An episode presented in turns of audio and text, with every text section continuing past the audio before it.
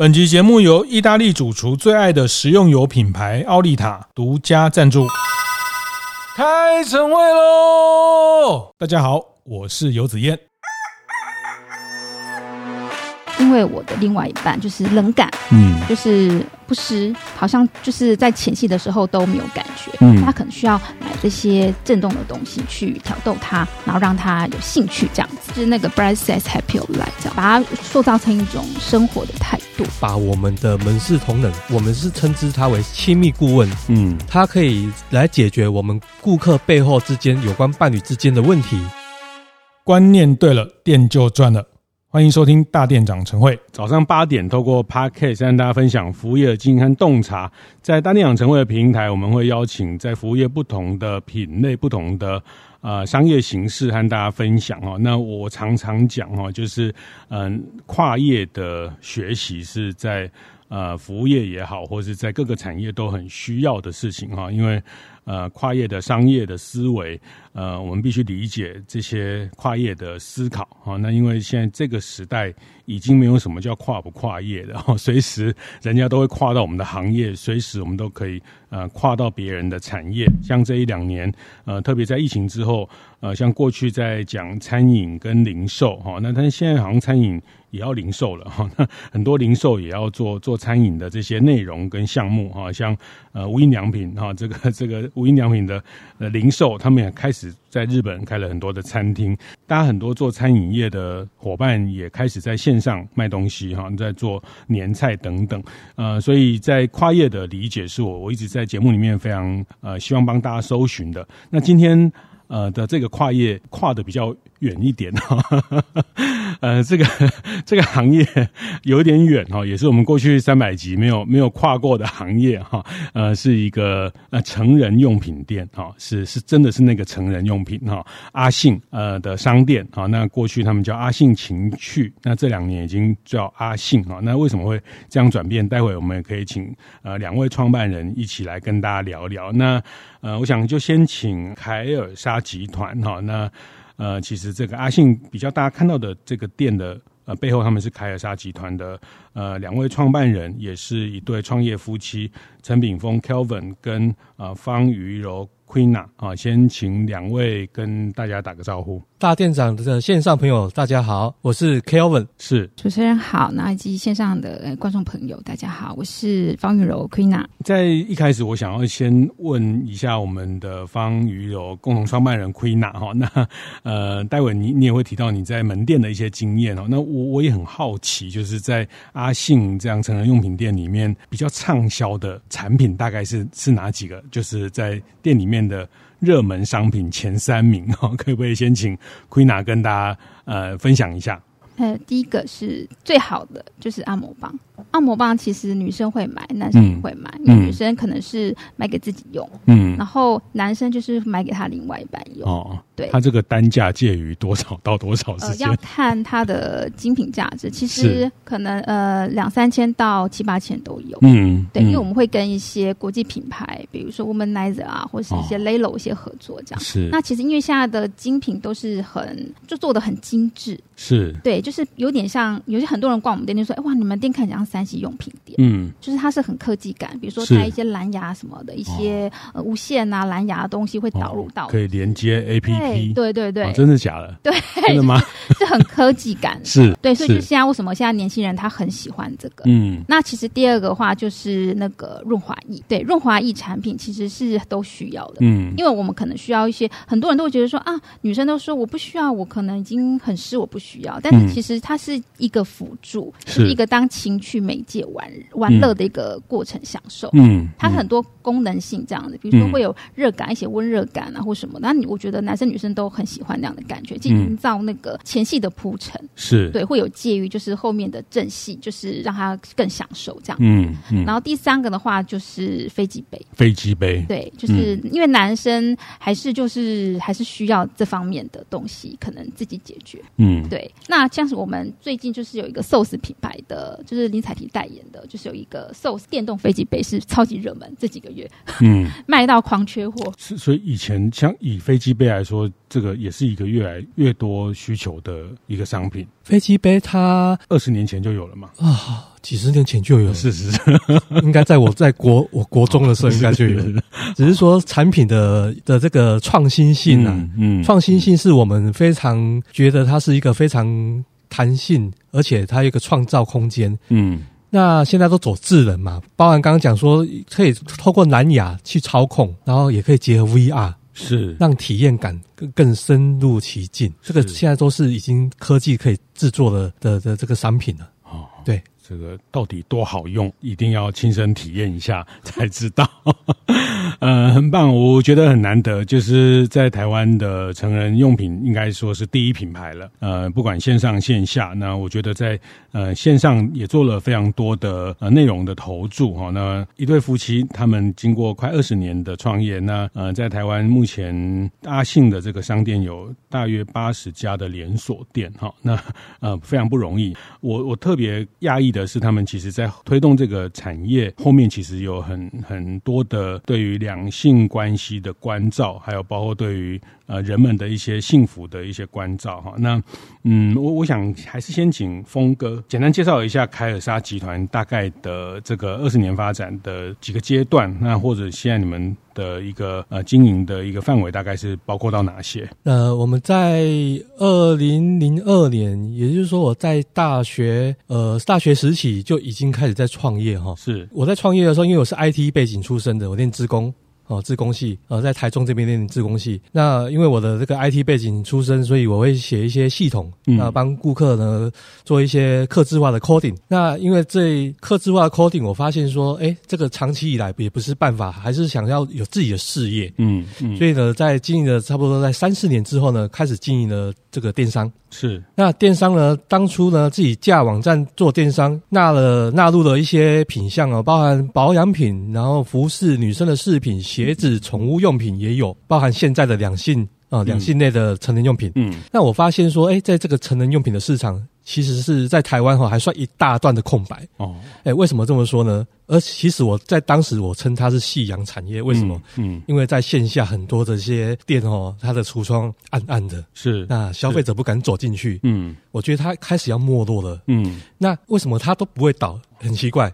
因为老板就住在那里，是。可是老板年纪也会老啊。那我们发现说，哎，从国外我们去观察国外哈，国外的一些呃时尚的设计的商品进来，它应该是有一个很大的潜力可以发挥。也就是说，这个这个产品线是空白之外，而且我发现台湾缺少了一个教育导入，因为国人的这个性教育的这个健康的观念还是很薄弱。嗯嗯，呃，小学校不敢讲，老师不敢教，是。所以这个就觉得我们是一个可以切入这个市场的一个很好的机会。嗯，那直到在二零零六年，我们是发展了第一间的线下实体门市在高雄。那时候我记得是在建国店，呃，建国路上哦，那个呃电脑商圈是。那电脑商圈呢，大家知道呃很多宅男会去那边购买三 C 嘛。嗯，嗯，那我们就是先锁定这些宅男的这个族群。那我发现说，哎，经营了前半年反应是很好的，因为我们当时有跟日本品牌有一。一些商品的这个经销合作是回馈给我们的这个反应是很大的。那逐步的在拓展一家、两家、三家、四家、五家，到了我记得是第五家的时候，嗯，开始我们呢，我就跟我太太现在的策略长会关心到说，哎，顾客背后的这一些原因，他为什么会进来我们阿信的门市？嗯，他原来他背后的这一些哦甘苦谈，哦，嗯，非常可以再深聊。是。那我们就开始去研究说，哎，既然我们这些顾客他背后的需求这么大，那是不是我们可以后面针对顾客的需求去挖掘他的需求，以及创造他的需求？是。那逐步的，我们也吸引到学术单位，包含树科大人类性学研究所，嗯，树德科技大学是是亚洲唯一的那个人类性学研究所，嗯，跟我们做产学合作。哦、那我太太呃方策略长，他也在这个树科大里面做进修哦，做研读，现在硕二啊，论文他的论文题目也是写这个亲密关系是的经营。后来呢，在经过这一段疫情的期间，刚好呃，我们觉得这个可能我们在做这个善事啊。嗯，这个疫情前刚开始的时候，我就导入了无人店这个智能贩售的模式。哦、是，所以刚好这个疫情这三年的期间呢，当然对我们这个产业来说，呃，很多人都说是红利。嗯，那其实，在我们自己看来，在实体门市端哈，呃，有人店的确就像餐饮。是人流会变少，嗯，那我们的有人门市人流也会变少。可是刚好我们呢是做全通路的经营，嗯，电商、无人店跟有人店是，所以我们刚好电商跟无人店去弥补了这一块，让那个人流又提升上来。所以直到现在二零二三年，我们也逐步的在扩展我们的这个平行的产业。哦，是，所以现在呃，以阿信这个情趣。用品的商店在台湾八十几个，呃，有一一部分是无人的，是我们现在无人的近五十个据点，是北中南，嗯，所以其他三十家它还是有有这个门店的服务在在里面。那我这接下来要 问你一下，呃，我们的策略长哈，那呃，Queena 那。其实我看到你的名片上也还有另外一个头衔是人际关系和谐发展协会的理事长哈。那我我想也想请你谈谈，因为刚刚在开始前你有跟我聊到，呃，在阿信的这个门市，呃，其实你们还有一个叫这个亲密顾问。好，那这这个也可以请，是不是可以请车队长可以跟大家聊聊？呃，这个在在参与这个产业过程，然后你们在开这样的门市，为什么会有一个亲密顾问这样的角色？呃，因为对我们，其实我们阿信他的主要的核心理念就是 Brighter Sex Happier Life，就是呃，我们希望营造一个就是很呃明亮健康的性生活，然后让你的生活上变得很愉悦这样子。嗯、因为其实我们是从线上到线下嘛，那其实我自己也在门市待过，哦、那其实我会。接触到很多客人，他上上门来，就是他可能在挑一些产品啊，或是他的需求，其实他背后都有一些故事，嗯，就是他可能其实是一些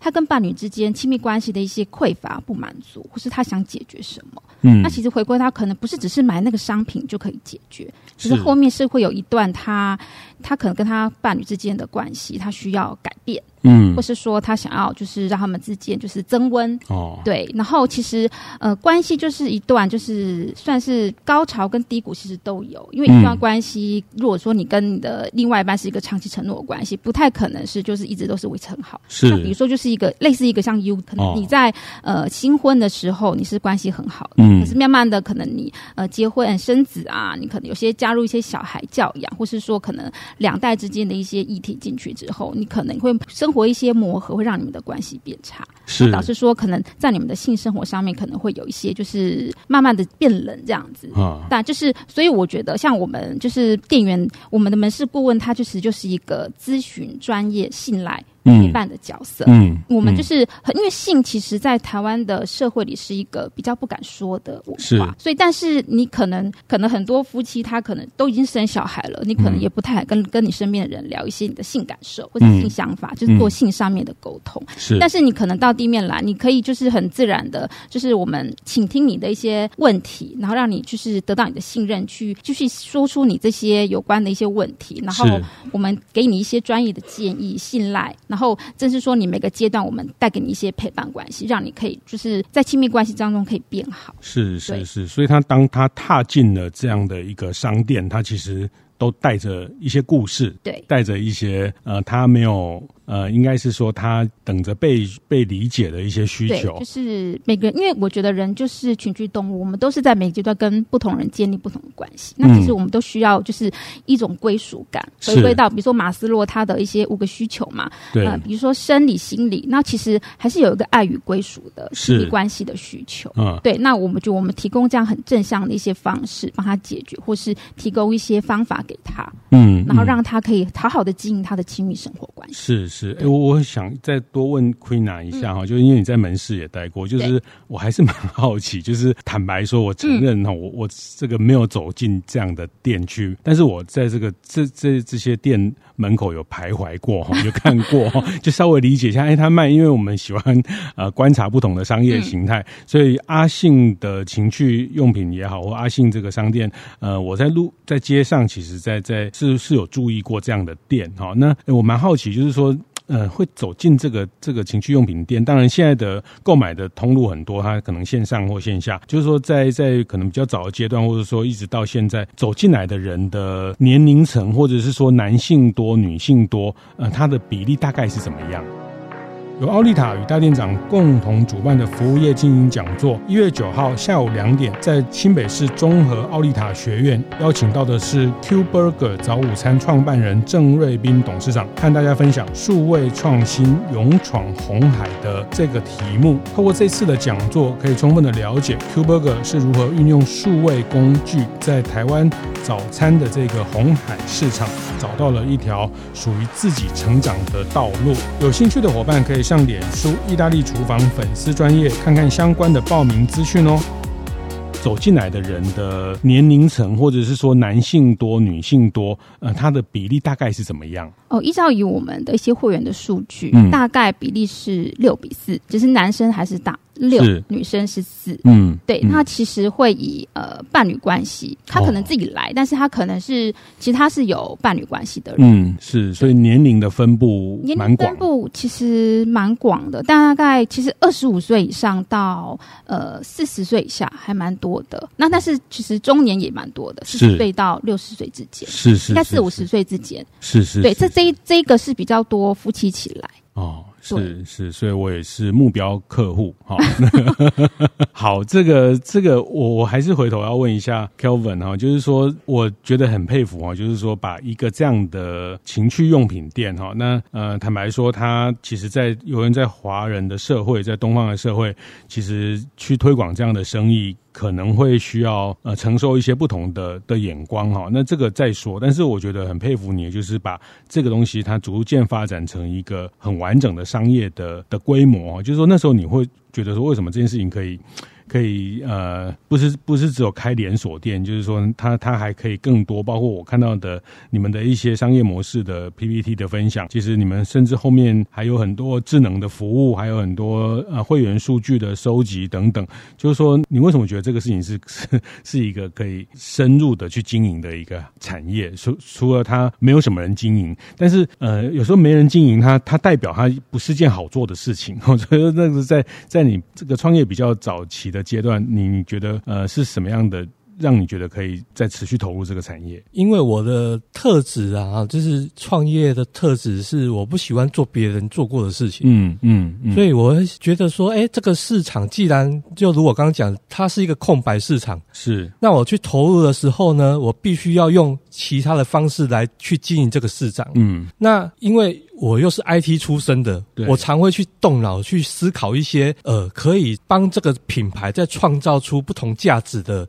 的这个商业模式。嗯，那我也观察到哈，就是呃，在这一个我们其实我也称它是娱乐圈呐，哦哦，它是成人娱乐圈是。它只是说，呃，我们自己自家的两性商品，俗称的成人用品，它只是一个小小的项目。嗯，其实它蛮广的。也就是说，这个娱乐圈呢，大家各自为政。嗯嗯，那这个各自为政，如果我可以创立一个平台。把它整合，那这样子的发挥的效力一定是那个钱滚钱，一直滚哦。那人滚人是人滚人才就进来，嗯。那这个商业模式，当我把它建立起来，每个资源都连接起来的时候呢，那当然就是说，呃，我就已经跳出了这一个。零售产业，这个是我的方向。那包含我开始在做这一个品牌，我呢，呃，跟我太太，因为我太太是做教育背景出身的，是，所以我们也探讨过。我在做这个零售，我一定，人家说销售之前一定要先做好教育，是，是。对，那再加上我们的这个产业，因为背后是人跟人之间的关系经营嘛，嗯，所以教育导入就是很顺其自然，嗯。那再来，我有一个概念是，既然我有经营线下的能力。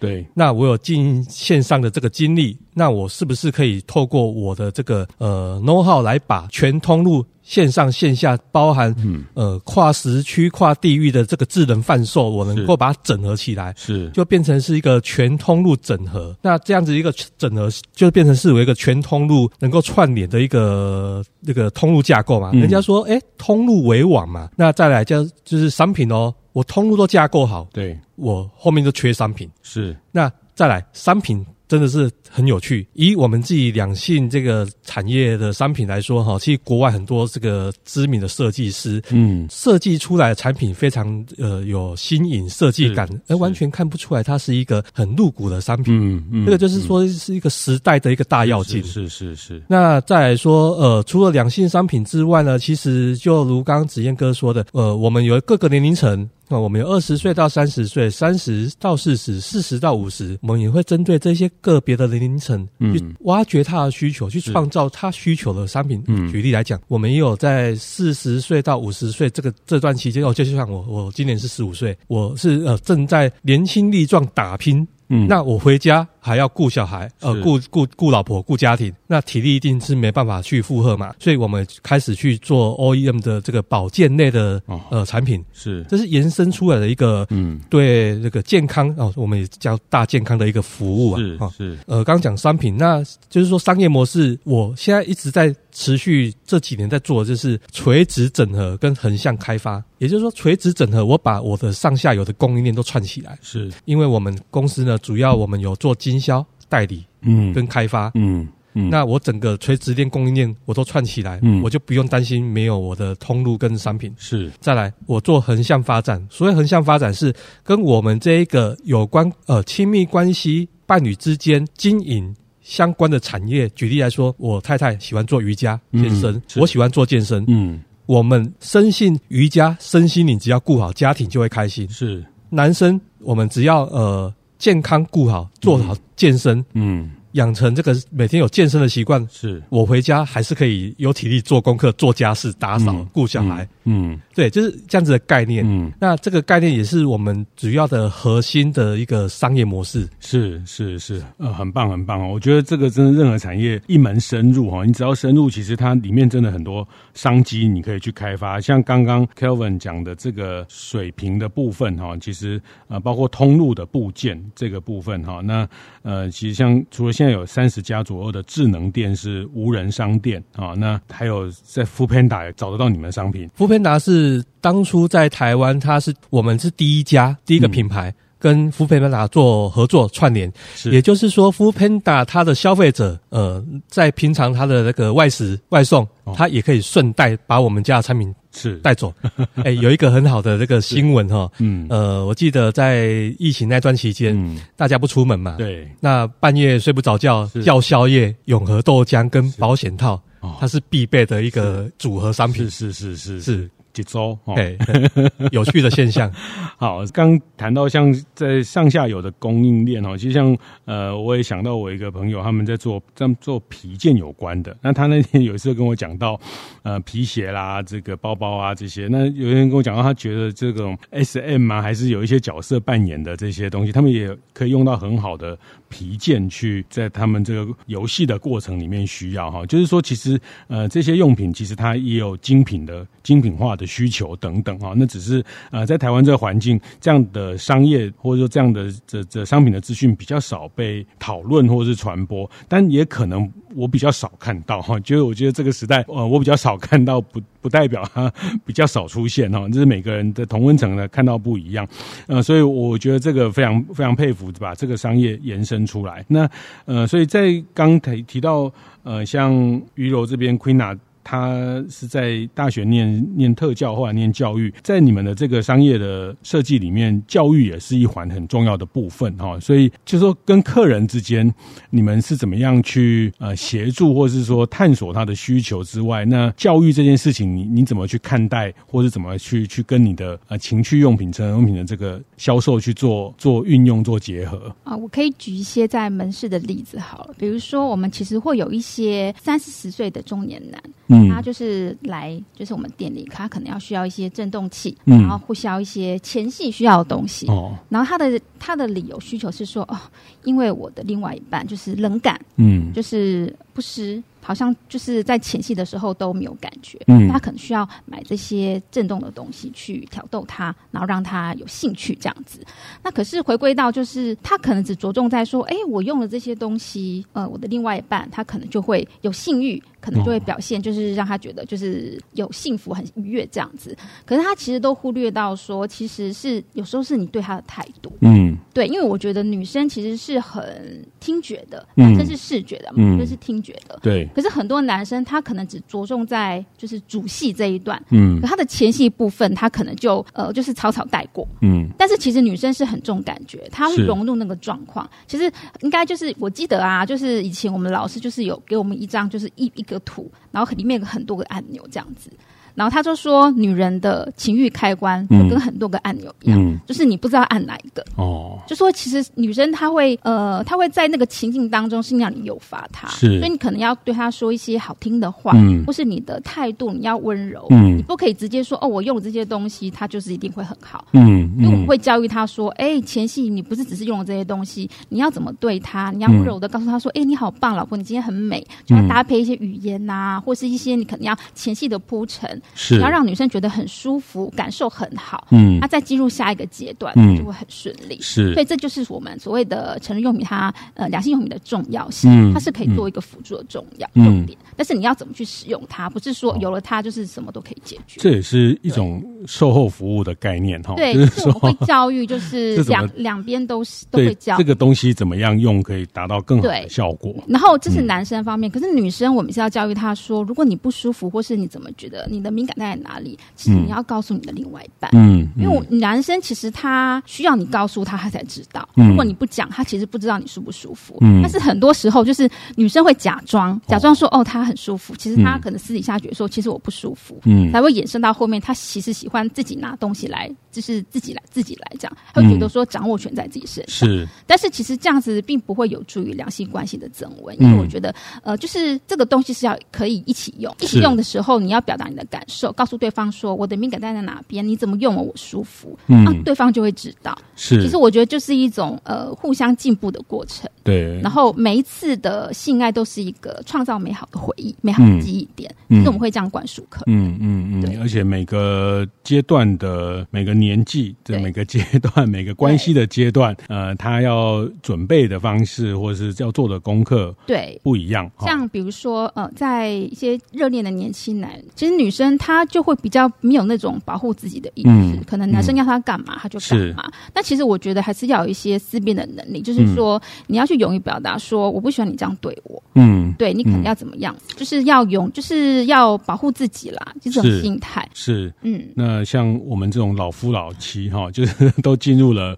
一个叫 SOP 的程序了哈，所以他就少了惊喜，对不对？就是说你们也对会会去跟大家教育或是沟通这些事情。其实有时候性它代表是一种。激情，但是有时候就是随着你关系的长久，你会慢慢没有激情。嗯，比如说那个有一个呃学者他就说过，就是爱情的三大条件就是。亲密感，然后激情跟承诺。哦，但其实我们就是如果是夫妻的话，他可能就是呃承诺是久了，亲密关系也久了，但他少了激情，所以你就要给他一些冒险感或刺激感。比如说刚才你说到那些呃 SM 的东西啊，其实我就是入门的东西，比如说你可以买个眼罩，然后把你的眼睛就是这样蒙起来，是，但是有。我们把眼睛蒙起来的时候，其实你的其他的感官你会放大，嗯，然后你会期待说，因为你看不到，你会期待说对方会对你做些什么，嗯，那时候的惊喜感、期待感就会出来。其实它就是一种玩法，是一种乐趣。我想再多问 Queen Queen 哪一下，就是刚讲的这些，比如说你们现在在呃阿信的这个商店，还有呃接近三十家吗？还是？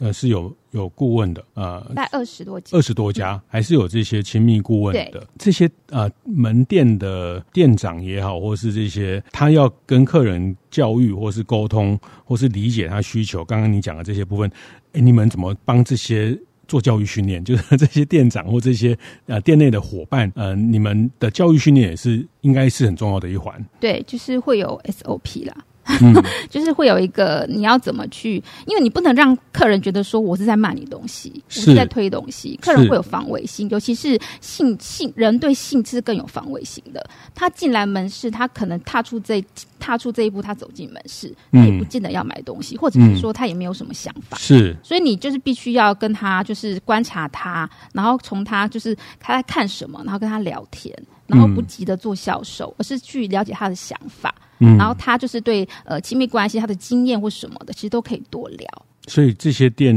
员、店长都是女生为多。嗯，其实都有对，但是、嗯、呃，一般来说是女生是对男生或是同性的是会比较吃香一点。嗯嗯，对，嗯嗯嗯，所以他们在做这个销售服务前都要有很完整的这些在在性关系上、性教育上的一些对呃比较正确或是比较完整的理解。对，必须要这样，嗯、因为你的知识观念你好，你你是正确的，你才可以教给就是你的消费者一些就是比较正向的观念。是是是，好，这这也也蛮蛮特别的一个销售服务哈。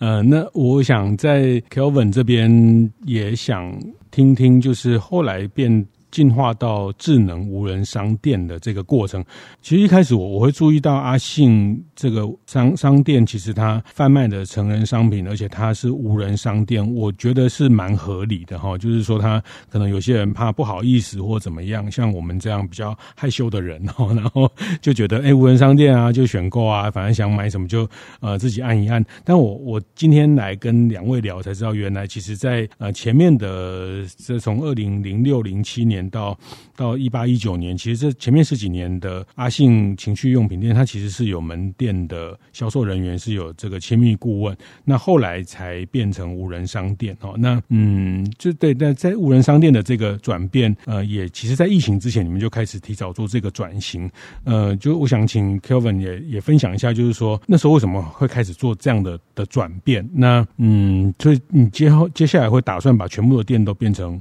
无人商店吗？其实无人商店的模式是第一个，它也解决了人工的问题。是，是现在人工成本都那个偏高嘛，缺工是缺工嘛。嗯，那再来说，呃，又解决了一个跨时区跟跨地域。嗯，半夜现在半夜十二点以后，对，能够再继续营业的店面其实也不多。那消费者在这个线下有需求的时候呢，他该怎么办？嗯，所以无人商店就是刚好是他一个 solution。那再来。我们这个产业又很特殊，消费者他很在乎隐私的也很多哦，他会在网络上购买嘛，嗯，但是当他有需求的时候，又有急需的时候，该怎么办？嗯，所以无人商店就是刚好是符合他是的这个需求，然后再加上这个无人商店，因为其实无人商店它可以运用不只是我们家的这个产业，其实它就如我刚讲的，它降低了人力的这个成本的需求了哈。我们未来是这样，我们现在近五十家是。呃，无人的这个店铺，对，那未来的方式是，当然无人店铺也会持续的做展店，嗯，那另外一个新的模式是，我们会把这个无人的这个模式呢，再加有人的模式，变成是一个复合式，哦、是。这个复合式的概念是让这一个店里的坪效能够再提升，哦，白天有人，半夜没人，白天有人，半夜没人，类似这个概念，是的，是是，二十四小时都可以做生意。哦。是是是是是，所以它它是现在是呃加盟的形态，现在是以加盟的形态，嗯，我们会去开始物色一些跟我们有心要去做呃打拼的这个加盟主，嗯，我们会去帮他做一个培训，是。对，然后给他一些有关品牌的资源啊，嗯、呃行销的资源啊，让他去经营他的客人，是，所以呃你觉得对你来说智能是个辅助工具，或者说你你也不打算呃以后全部二十四小时到哪里的店都是变无。人商店，因为这样其实谁就是谁都能替代嘛，就是它就变成自动贩卖机，到处都可以买得到啊。那所以你会。接下来你可能呃，现这个现在还在还在调整当中，就接下来你会去走一个白天有人晚上没人的商店的形态。白天有人跟晚上没人这个复合式会当做是我们的主轴。嗯，那第二个这个方向就是呃那个无人店跟有人店那个一并的去去展店。那如果就像时间哥刚刚说，如果是大力的去推展单纯的无人店，那我们就少了一个温度。是，其实温度还是我们的核心品牌的最终的价值。嗯，所以有人的这一块哈，还是必须要有。嗯，对，就是说呃，刚好这样子相辅相成啊。是是是，但现现在你们在。官网也好，或是线上的销售，也算是很大的业务的来源了嘛。官网呢，其实，在电商这个领域本来就流量就大嘛。嗯，那流量大，消费者，但是消费者是没有购物比较没有连着度啊。但是我们呢，阿信这个品牌，我们一直在致力于经营品牌，是。所以呢，我们的品牌现在有个 slogan，呃，这两年有一个新的 slogan 是最懂你的亲密顾问，是。也就是说，我们不把我们的门市同仁当做销售，嗯，我们是称之他为亲密顾问，嗯，他可以来解决我们顾顾客背后之间有关伴侣之间的问题，是对，透过我们的专业人士来协助他，甚至我们的门市同仁啊，这些有以往的这些经验，也可以去推荐适合他的产品。哦，所以现在是最懂你的亲密顾问。对，那之之前是？最早期是让生活充满爱，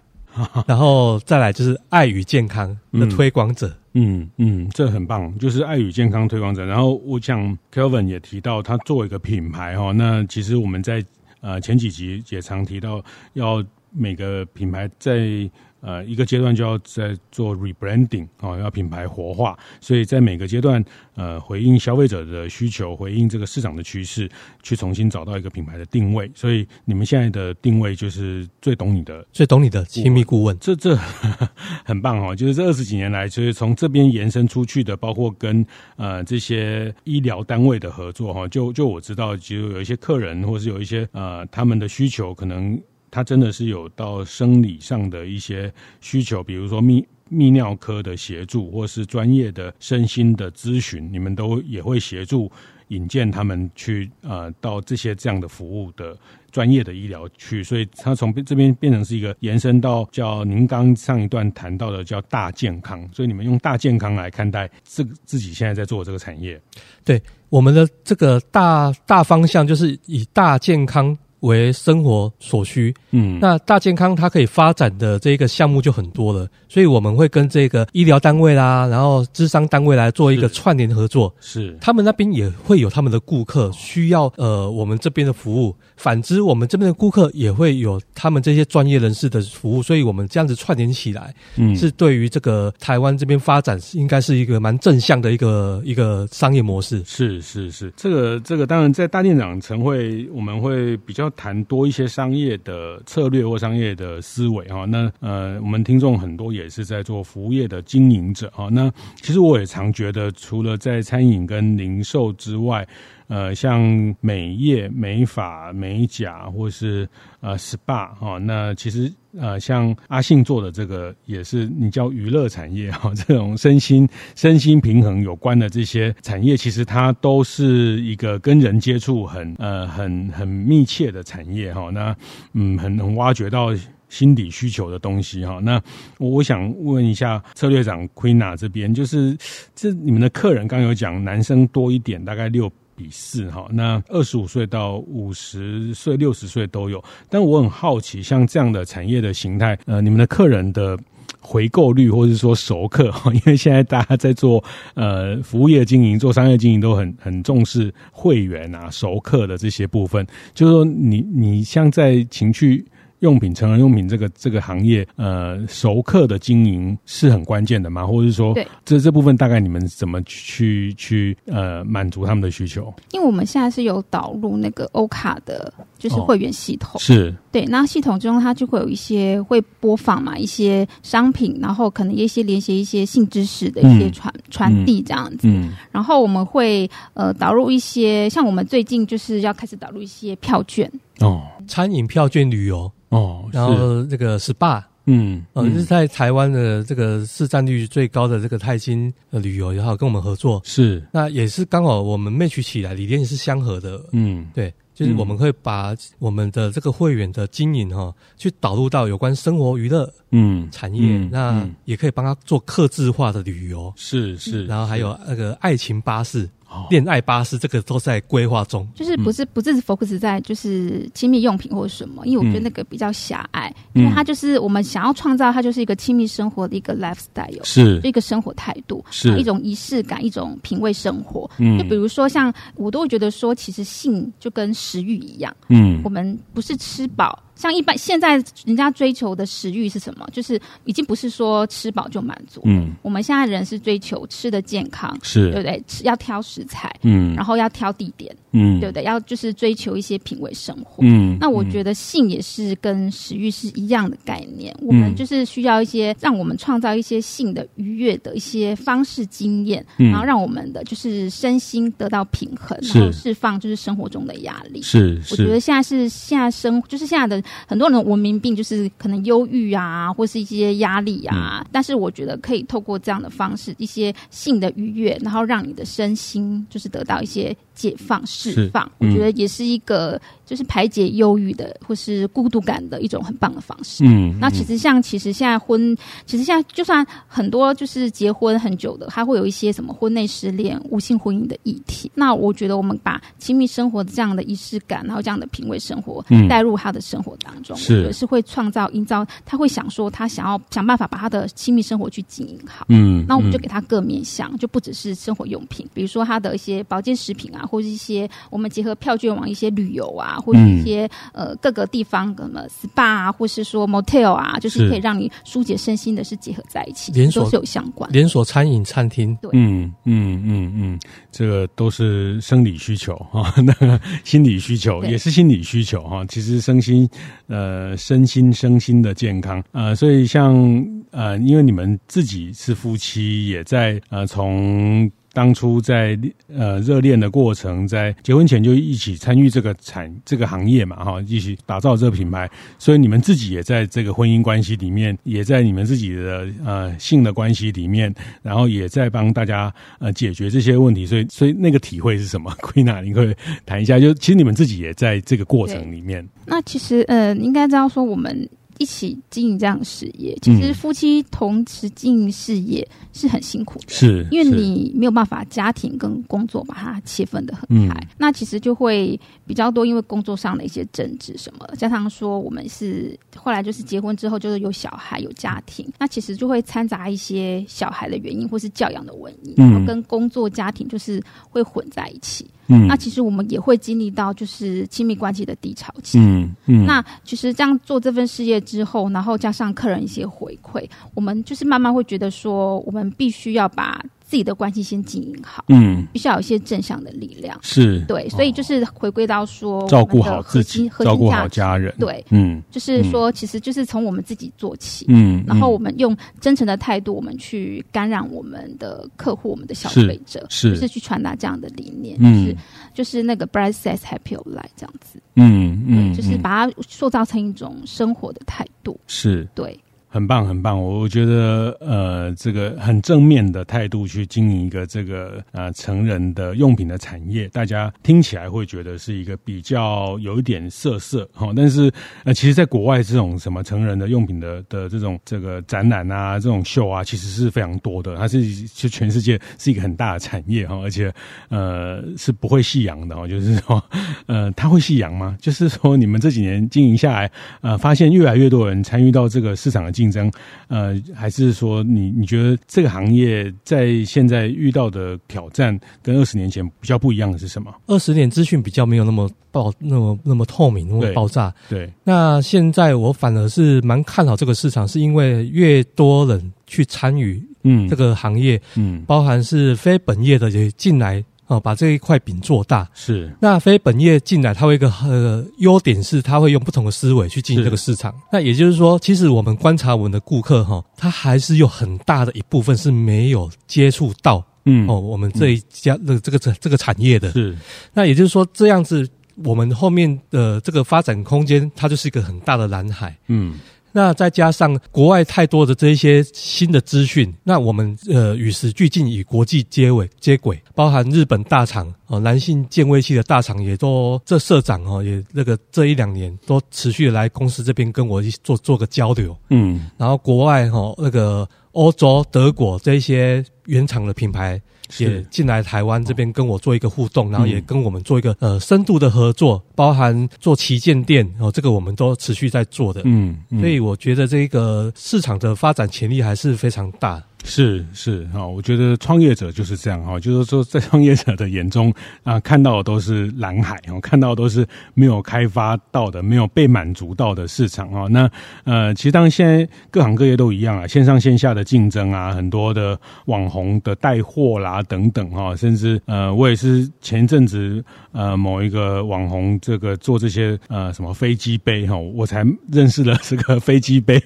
的的这个功能是什么哈，然后才又。原来这个飞机杯是这件事情哈，然后呃，其实呃，也是透过讨论，其实也也会扩大了大家对这个产业的认识哈。那呃，有的人看到的是是人家来抢我们的生意，但是呃，我觉得在创业者的的眼中，其实看到的是更多人讨论，表示他这个东西更更有可能被被理解、被接受。特别是在商业思维上，线上线下的整合，然后特别到智能这一段，那甚至跟富拍打合作，那我觉得这个都是在呃可以去借鉴，在呃他们思考。这个成人商品怎么样去呃跨到其他的的通路的一些思维哈？那嗯，像缺工，大家也一直在谈无人店，无人店，但是他们呃经过这这个时间的验证下来，即便像这样的成人商品，温度还是一个非常关键的的销售的要素，在这个商业里面的存在，我想这个都可以让大家借鉴啊，可以大家参考。谢谢，谢谢今天。呃，凯尔莎集团的两位共同创办人陈炳峰 Kelvin 跟方瑜柔 Queena 跟大家聊聊他们在经营成人用品产业的心得。谢谢，谢谢两位，谢谢。好，谢谢子彦哥。会后记得在 Apple Podcast 订阅、评分、留言。有任何想在晨会上讨论的议题，也欢迎提出。大店长晨会，下次见，拜拜。